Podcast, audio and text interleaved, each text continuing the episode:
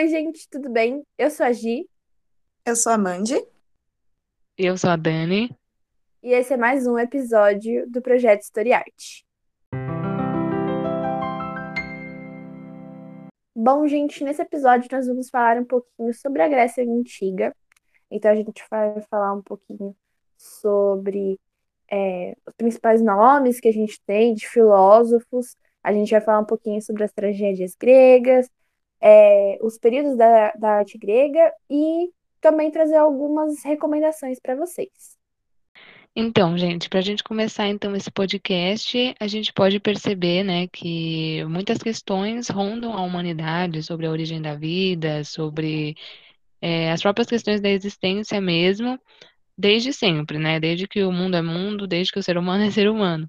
E isso não é diferente na Grécia Antiga.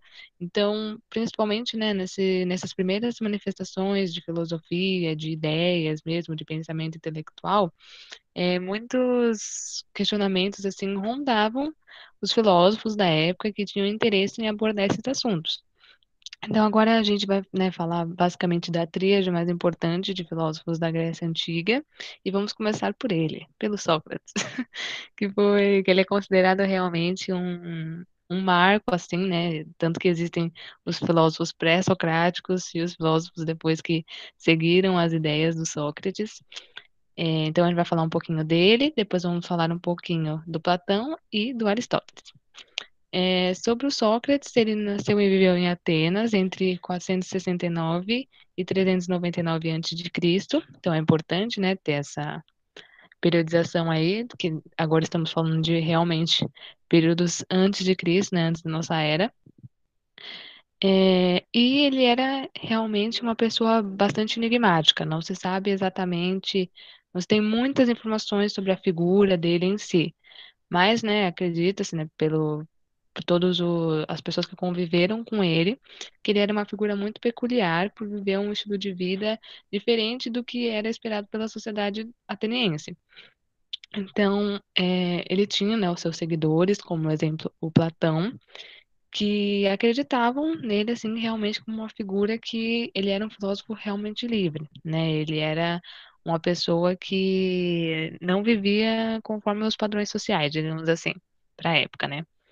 É, e aí, por conta disso, por esse modo de vida mais alternativo dele, ele é considerado um mau exemplo para as pessoas, principalmente as pessoas mais jovens que viviam em Atenas.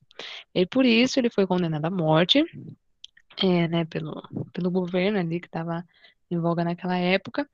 E só que ele não ele não aceitou isso, né? Ele preferiu então se suicidar tomando um frasco de cicuta, que é um veneno, enquanto ele estava preso. Então você vê, né, que realmente ele é, tinha certas ideias, né, tinha certas concepções de mundo que eram próprias dele, né, uma concepção que ele via esse mundo e que também suscitou debates, né, e outra, que outras pessoas também questionassem as mesmas coisas que ele questionava. Então, é, ele, né, também é considerado um dos grandes filósofos do mundo ocidental e as ideias dele geram, é, rondavam nessa questão do seu questionamento sobre a vida, né? Perguntar o porquê das coisas, como as coisas aconteciam, por que que elas eram assim. Então, ela a famosa frase, né, conhece-te a ti mesmo, é justamente para isso, para você se meditar sobre si, mas também meditar sobre o mundo, ter os seus questionamentos a respeito do mundo. É, e aí, o que a gente sabe sobre ele, como eu disse, é através dos seguidores, das produções dos seguidores dele. Né? Não, a gente não tem informações realmente, ele não escreveu uma biografia sobre ele, não escreveu escritos, né, teorias. Tudo que a gente sabe dele é o que o, o seguidor dele, que é o Platão, escreveu. E aí, agora é sobre o Platão que a gente vai falar. Bom, gente, é, falando de Sócrates, né, a gente já tem que puxar Platão, que foi o porta-voz, né, de, de Sócrates, porque o Sócrates ele se expressava por meio da oralidade, né, e tudo mais, e foi Platão quem escreveu esses diálogos de, de Sócrates, né, dos ensinamentos de Sócrates, nas obras dele. É, o Platão ele viveu em Atenas também, é, entre os séculos 5 e 4 de Cristo. e ele era membro de uma família rica, é, é, uma família rica ateniense, foi discípulo de Sócrates, enfim. E as principais obras dele é a Apologia de Sócrates, a República, o Banquete, Menon e o Fédon, né? Que são estudados por diversos profissionais é, de várias áreas, é, por todo o mundo, né? Até porque ele é um dos filósofos é, clássicos, né? É, o escrito mais famoso dele foi o Mito da Caverna, que faz parte do, do livro da, da República e que foi utilizado em várias produções literárias é, e no cinema também, como metáfora, né? Daquilo que ele chamava da ligação entre os dois mundos, né? Que era o mundo sensível, o mundo concreto, elegível, que era o mundo das ideias, né? E as teorias do Platão elas giram em torno dos questionamentos sobre como a gente entende o mundo que, que rodeia a gente, né? Como a gente adquire esses conhecimentos é, em contato com o mundo, né? Além disso, é, escreveu sobre temas como política, é, o funcionamento da sociedade ateniense como um todo, tanto que no, no livro A República, né, tem o mito da caverna, como a gente comentou, mas a República ela é como se fosse um projeto do que seria a cidade ideal, né? E o Platão ele está formulando ali nesse livro, né? Pensando a polis como um, um ideal de justiça, né? E é, a República é praticamente toda é, narrada a partir dos, dos diálogos de Sócrates, né? Que é essa figura importante, como a Dani falou, né? Porque é, antes de Sócrates, os filósofos eram chamados de pré-socráticos. Então, a partir desse nome, você já percebe como ele foi um marco, né? E as ideias que o Platão discute nesse livro, A República, é, geram muitos questionamentos até hoje, porque tem muitas coisas que ele fala lá que são muito relevantes, né, sobre como a gente é, pensa não só a sociedade daquela época, mas como a nossa sociedade atual. É, ele tem toda uma ideia de como ele vai é, passar, é, como seria a sociedade ideal para as pessoas de Atenas. Então, ele cria uma ideia de que algumas pessoas vão nascer ouro, outras pessoas vão nascer prata. Então, tem toda uma questão de meritocracia que, inclusive, foi criticada por outros autores, né, Dani? Isso, é, em relação, né, ao que a gente vai falar em seguida, que é o Aristóteles, é justamente isso. Por mais que ele fosse discípulo do Platão, ele tinha pensamentos críticos em relação à teoria do mestre dele. Então, é, enquanto o Platão ele defendia que existiam essas ideias mais inatas, né, que nasciam com o ser humano, o Aristóteles ele já acreditava que a nossa experiência aqui no mundo concreto é que é, fazia com que a gente tivesse esses conhecimentos, né? Então, a partir é, da prática dos sentidos, a partir dessa vivência nossa terrena, né? Na nossa realidade que concreta, a gente conseguiria, então, adquirir esses conhecimentos e ter é, as noções que a gente tem, né? Então, é, é importante a gente salientar que nem é, não é só porque um é discípulo do outro que eles vão concordar. Nessa triadezinha, a gente pode fechar com Aristóteles, então vamos seguir a lógica. Sócrates estava lá dando aula e tudo mais, e o seu principal discípulo era o Platão. Aí, quando Platão funda lá a academia e consegue ir passando os seus conhecimentos, vem o quê? Aristóteles. O Aristóteles, ele era filho de um médico da família real da Macedônia, então é legal de pensar a Macedônia, porque depois, no futuro, a Macedônia vai se tornar um império. E Aristóteles, ele vai ser o professor desse imperador, né, do Alexandre o Grande. Mas isso é mais pra frente. O Aristóteles, ele frequentava a academia ateniense, então ele frequentava a escola de Platão. E ele nasceu lá na Grécia no século IV a.C. E apesar dele ser o principal aluno de Platão, ele era muito crítico das teorias do seu mestre. E ele tinha uma noção diferente de como a gente adquire os conhecimentos. Ele elabora mais ou menos uns três passos principais para a gente conhecer a nossa realidade, que é o contato por meio dos sentidos, a técnica ou seja, entendermos o porquê por trás das coisas que nos rodeiam e também a busca pelo conhecimento por si próprio, então pela pura curiosidade humana. E além disso, ele também apresenta a ideia de que o objetivo de todo ser humano é a busca pela felicidade. Então, quando a gente fala de Aristóteles, a gente lembra muito da, da ética da felicidade e tudo mais, porque ele acaba pensando nesses quesitos da, do homem buscar pela felicidade, e aí tem o caminho do meio, né? Não nos vícios e também não no, no na carência, na falta. Um, Aristóteles depois ele vai ficar mais velho e aí vai querer começar também a dar aula, e ele vai fundar um liceu. Então a palavra academia, a palavra liceu, ela vem dessas origens. E Aristóteles ele está presente em várias áreas do conhecimento, porque ele realmente buscava como a gente é, adquire esses conhecimentos, então ele escreveu sobre política, ele escreveu sobre física, ele escreveu sobre biologia, ele escreveu sobre arte, e escreveu sobre muitas coisas. E também um outro ponto é, importante da gente falar é que muitas vezes a gente chama esses filósofos como filósofos, mas é que, na verdade, naquela época não existia essa divisão entre as várias ciências. Então, uma pessoa, ela era filósofa, ela era matemática, ela era geógrafa, ela era historiador, ela, é, muitas das, das denominações que a gente utiliza hoje, é, é, por conta dessa segmentação do conhecimento. Mas naquela época não tinha isso, então a pessoa não, não tinha ideia na cabeça dela, ah, estou fazendo história, ah, estou estudando filosofia. Não, é a gente que tem esse olhar sobre esses estudiosos, né, esses pensadores, e aí eles que, que não tinham essa visão, né, a gente que transporta essa visão de, desses conhecimentos que eles possuíam. Então, ah, esse tal pensamento é enquadrado na filosofia, esse tal pensamento é, é enquadrado na história, e assim por diante.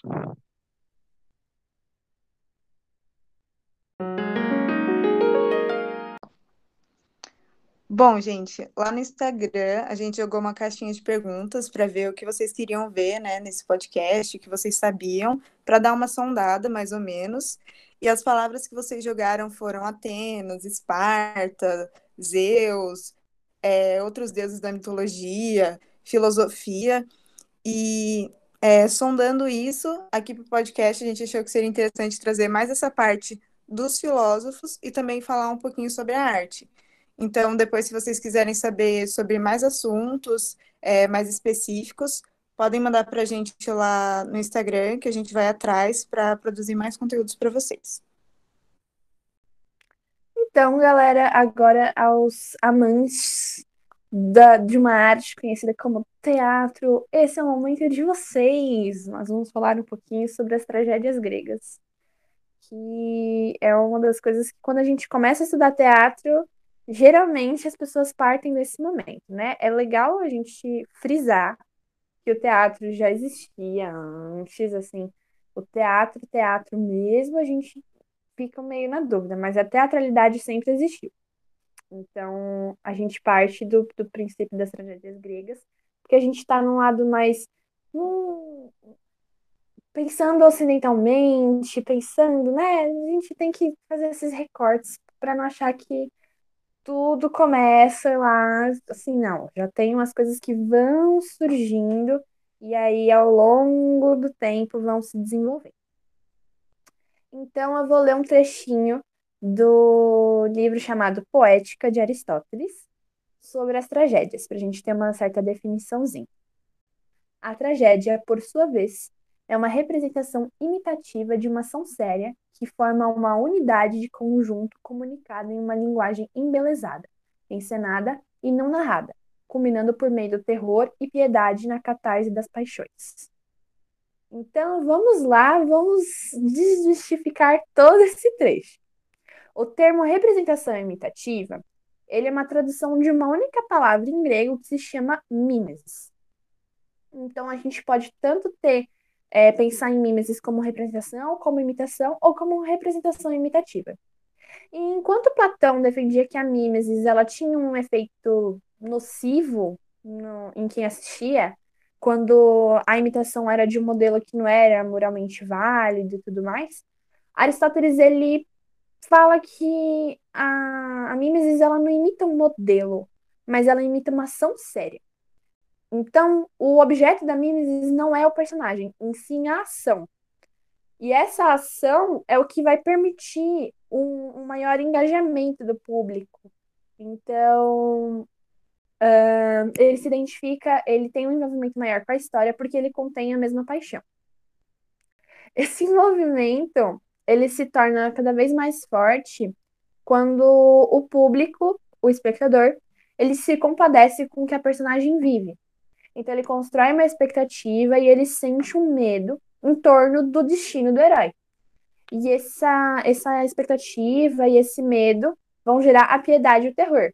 E essa combinação de terror e piedade também é conhecida como a catarse.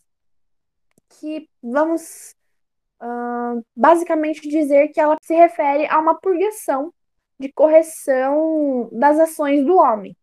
Porque o que, que acontece? Quando ele vê que a personagem, né, o herói, ele tem aqueles erros e ele faz aquelas coisas e ele acaba se ferrando, o homem, supostamente, segundo Aristóteles, ele tem a, a correção da própria ação. Ele se vê naquela personagem, ele vê que aquilo é errado e fala: Eita, nossa, tenho que me livrar disso aqui. Então, para o Aristóteles, o herói ele não deve ser perfeito. Ele precisa ter alguma limitação, uma falha trágica. Porque essa falha trágica vai ser o que vai torná-lo interessante e representativo. Porque se a gente vê um modelo que ele é totalmente perfeito, que ele nunca erra, ele fica distante do público. Então é necessário que ele tenha esse erro para gerar uma certa identificação, a empatia que a gente costuma dizer. No texto A Poética, que foi um dos trechinhos que eu li, é, o Aristóteles ele faz uma sistematização com critérios práticos e objetivos para a produção de um texto teatral. Ele faz isso a partir de uma curadoria das obras de principais tragédias gregas da antiguidade clássica. Então ele utiliza o Ésquilo, o Sófocles e o Eurípides. Nas obras desses autores, a gente pode ver uma transição do mito à razão, que é uma das coisas que acabam gerando e aparecendo em vários âmbitos das áreas na Grécia. E a gente também pode ver alguns embates entre as personagens com esse plano de fundo de sair desse âmbito mitológico e ir para um âmbito mais racional. E aí, pensando em mitológico, a gente pode dizer que a mitologia grega, que aparece frequentemente nas tragédias gregas, ela é estudada a partir da teogonia de Hesíodo que conta a origem dos deuses e também das duas obras de Homero, né? A Ilíada e a Odisseia, que a primeira narra a guerra de Troia e a segunda ela fala da volta do herói Ulisses para casa. Então, as histórias elas sempre possuem a presença de seres mitológicos e algumas criaturas místicas que acabam interferindo nas ações dos personagens. Inclusive, tem um termo que a gente utiliza, que é o Deus Ex Machina, que basicamente é quando tá tendo aquela história e aí você não tem uma solução possível que você possa resolver aquela situação, e aí vai ter uma interferência divina direta que vai acabar com tudo aquilo ali. Então, é bem bacana que a mitologia ela tá presente nas tragédias, a gente acaba conhecendo um pouquinho sobre como era o imaginário dos gregos daquela época. Bom, gente, agora a gente vai falar um pouquinho sobre a arte grega. Claro que não vai dar para falar tudo aqui dentro do podcast, então, se vocês tiverem interesse de pesquisa, é, se aprofundem, é, busquem materiais. Se tiverem alguma dúvida também, podem mandar lá no Instagram para gente, para gente ir estudando junto. E, bom, a gente vai falar um pouquinho sobre os períodos, né, como são comumente divididas. Claro que isso são convenções, né? Cada autor tem uma, uma visão sobre isso, sobre essas divisões, mas a gente vai falar para vocês terem um pouquinho essa ideia para questão de prova, vestibulares, esse tipo de coisa. É, a arte grega ela era dividida em quatro usos principais, que era o religioso, o atlético, o político e o funerário. sendo que o religioso e o atlético eles foram os de maior representação. É, as fases da arte grega elas são divididas entre micênica, geométrica, arcaica, clássica e helenística. A arte micênica ela ocorreu de aproximadamente 1550 a 1200 a.C. É, eles elevavam, é, elevaram a cerâmica de funcional para algo mais decorativo. E em 1184 a.C., a partir da derrota de Troia para os gregos, a cultura micênica ela começou a ter uma queda e foi diminuindo até o seu desaparecimento. É, a partir de 1025 a.C. até 900 a.C., teve a fase protogeométrica, que a cerâmica começou a ser decorada com formas simples, então faixas pretas e linhas onduladas. É, além disso, a técnica de modelagem dos vasos também estava sendo é, aprimorada nessa época. Já a arte geométrica, ela se desenvolveu entre 900 e 700 a.C. E a decoração da cerâmica foi além das formas simples. Então, é, surgiram figuras de animais e de seres humanos. É, esse período da arte antiga, ele ocorreu durante o desenvolvimento das primeiras cidades-estados gregas.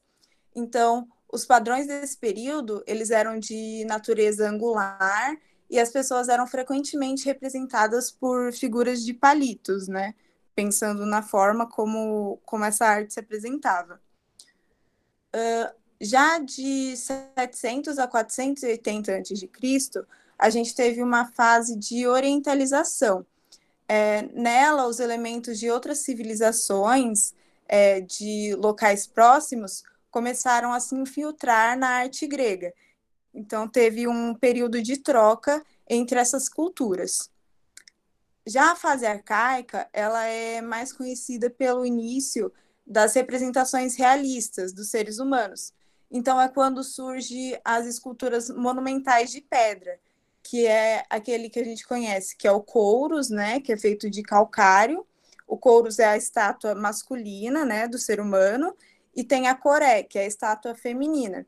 E elas foram criadas para representar sempre jovens e eles estão nus e sempre com, com um sorriso no rosto.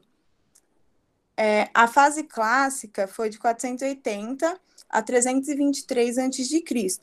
Lembra lembrando que clássico é uma convenção, né?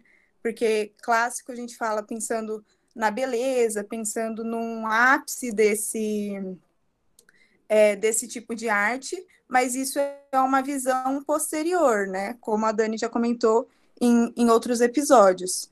É, essa, essa fase, a clássica, ela foi criada durante a chamada Era de Ouro, assim, né? Entre aspas.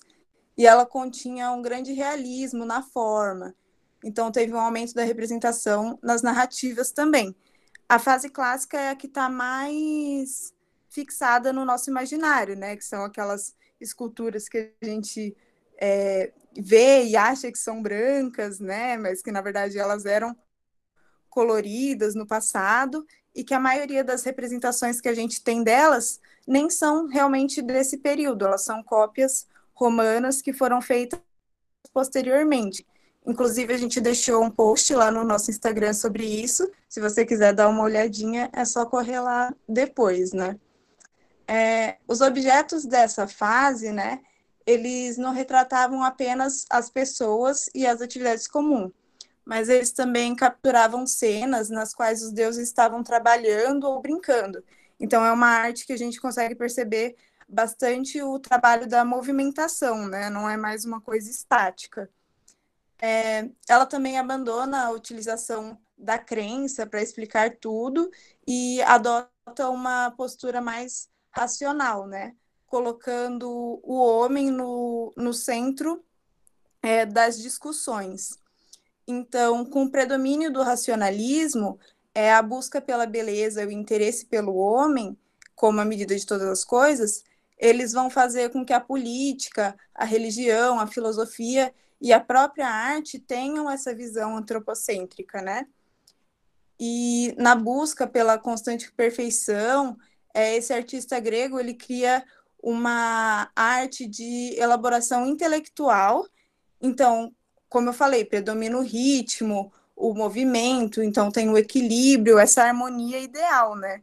Quando você olha para uma escultura grega, assim, você pensa, meu Deus, como esses caras fizeram isso? É uma coisa que deixa realmente o queixo caído, né? E essa tríade, ela era composta, né, pelos valores de beleza, justiça e verdade. Mas claro que isso também são atributos, né, que a gente coloca, que os, é, os historiadores discutem, né, o quanto que essa beleza, esse padrão influencia, né, que não é somente não é somente essa visão que a gente tem, né, é mais profundo que isso, mas vamos seguir nas fases que depois a gente pode fazer um podcast só sobre esse assunto. É, depois da fase clássica, né, que é chamada de clássica, a gente tem a fase helenística, e ela está associada ao reinado do Alexandre o Grande, onde a arte grega foi espalhada para novos territórios. Então, novamente, a gente tem essa mistura entre as culturas, né, essas trocas, e nesse período a produção artística ela tende a ser mais energética, mostrar cenas heróicas, como a Atena lutando contra um gigante. É, eu acho que das fases é isso. Claro que tem muito mais para ser falado, várias outras especificações, assim. Só que, infelizmente, aqui a gente tem que correr por conta do tempo. E, lógico, depois a gente pode fazer mais materiais voltados para a arte grega, porque a gente sabe que é uma, uma área com bastante interesse, né? E a gente vai conversando pelas nossas redes. Se vocês tiverem interesse em algum tema específico, manda lá para a gente que a gente vai buscando juntos. Então, é, nesse episódio, né, a gente viu por que que esse tema ele, deba ele né, suscita tantos debates até hoje, né? Então a gente percebe que é, a questão de filosofia, a questão da arte, a questão do teatro, é, a gente pode traçar vários paralelos com várias coisas que a gente tem nos dias de hoje, né, na nossa sociedade hoje. Então muitas vezes a gente é, acredito, né, principalmente quem não é da área das ciências humanas, é, se pergunta, meu, por que, que eu tenho que estudar um cara lá antes de Cristo, sendo que assim, o mundo já é outro, já é toda uma outra, um outro contexto. Mas é porque essas questões ainda se fazem relevantes nos dias de hoje, né? Então a gente ainda está discutindo papel da nossa vida, como que a gente veio parar aqui, para onde a gente vai depois que morre, se a gente vai para algum lugar ou não. É, essa relação, né, entre os mundos, igual a Mandy falou do Platão, do mundo sensível e não. Então é muito importante a gente entender que esses temas continuam atuais. É, e é importante, né, a gente saber que o porquê que esses temas ainda caem nos vestibulares, o porquê que a gente estuda isso na escola porque faz parte realmente da nossa própria cultura, assim como outros temas, outras sociedades. Então é importante a gente é, saber disso e como a Mandy também falou, né, essa questão da terminologia clássica. É importante a gente saber que é uma convenção, mas um dos, uma, um dos significados, né, por trás do termo clássico, principalmente nesse mundo das artes, é, especialmente também na literatura, é justamente clássico, é uma coisa que vai além do próprio tempo que, ele, que, a, que aquela produção ela foi produzida, né? Que aquela, aquela, aquele livro, aquela peça de teatro, aquela música, ela foi escrita, ela foi produzida. Então, por isso que o Aristóteles, o Sócrates, o Platão, eles são vistos como autores clássicos, porque as, os debates que eles estavam gerando ali naquele contexto, meu, antes de Cristo, mais de dois mil anos atrás, elas ainda estão presentes hoje. Então é importante a gente ter esse conhecimento, a gente ter esse cuidado, né, de olhar realmente para a terminologia, mas também entender, né, o, a importância desses autores, a importância dessa filosofia, dessa arte é, para os nossos dias atuais também. E agora a gente vai é, trazer algumas recomendações para vocês. Então, galera, é, as minhas recomendações vão ser de filmes, mas são filmes que são adaptações das tragédias gregas. Então, é, se vocês conhecem a história de Ifigênia, de Electra ou as Troianas, é, existe um diretor chamado Koyanis, que é um cineasta grego que nasceu em 1922 e faleceu em 2011. E ele é muito conhecido por um filme chamado Zorba, o Grego, mas muito do seu trabalho ele é feito a partir de textos clássicos, especialmente as tragédias gregas de Eurípides. Então, se vocês gostam de tragédias gregas e imaginam como que elas poderiam ser feitas atualmente, apesar dos filmes serem um pouco antigos, eles dão uma certa animação para você ver pessoas interpretando os personagens é, clássicos e são muito interessantes e é muito legal de assistir é, um filme grego com atores gregos feito por um diretor grego de uma tragédia grega. É muito legal. Bom, gente, é a minha recomendação de hoje é um podcast então, se você está ouvindo a gente aqui, provavelmente você curte podcasts. É, é uma abordagem um pouco diferente da nossa, né? É uma abordagem mais teórica, que a gente tenta ser um pouquinho mais descontraído com vocês, né? A gente está aprendendo juntos. E é um podcast que chama O Estado da Arte. Eles têm um episódio lá só sobre as esculturas gregas. Então, se você é, tem interesse nesse assunto, quiser conhecer um pouquinho mais a fundo, eu super recomendo. E também, é, puxando um gancho aqui do que a Gi falou um pouco, eles têm um episódio também só sobre Aristóteles. Então, se você curtiu esses assuntos que a gente falou aqui, lá dá para vocês darem uma aprofundadinha nesses assuntos. E também uma última indicação também de um podcast, é um podcast chamado Colunas de Hércules, que é produzido pelo selo Leitura Obriga História. E aqui fica a indicação de todos os podcasts deles, porque realmente são muito bons, gente. Muito bons mesmo. É, em especial, Colunas de Hércules, ele vai falar, né, sobre a antiguidade, né, a idade antiga como um todo. Então, desde Roma, Grécia, até questões da própria arqueologia, questões da pré-história do Brasil, é, enfim, vários temas muito legais que é bem é importante vocês conferirem, justamente para vocês saberem mais, né? Então, procurarem fontes confiáveis, é, especialistas mesmo, que vão trazer esses, esses pontos interessantes, porque são pessoas que são especialistas, né? São pessoas que eh, estudaram a vida eh, dentro desses temas, então estamos aqui meramente para apresentarmos um conteúdo já estudado por muitas outras pessoas. É, lembrando também que a gente vai deixar todas as fontes e as recomendações que a gente usou aqui no, na descrição. Então, não deixem de conferir lá certinho, porque lá realmente vocês vão ter mais informações. É, e também nós vamos deixar lá na, no nosso perfil do Instagram é, questões né, sobre é, Grécia Antiga, que caem geralmente nos vestibulares. Pelo menos todo ano cai uma questãozinha de Grécia, cai uma questãozinha de Roma. E assim, dá para ganhar vários pontinhos aí acertando. Então, é, vão lá, vão treinando, vai ser super legal se vocês também puderem interagir lá com a gente. E é isso. Beijo, pessoal. Muito obrigada por terem ouvido nosso podcast. Obrigada, gente. Até o nosso próximo encontro. Tchau, pessoal.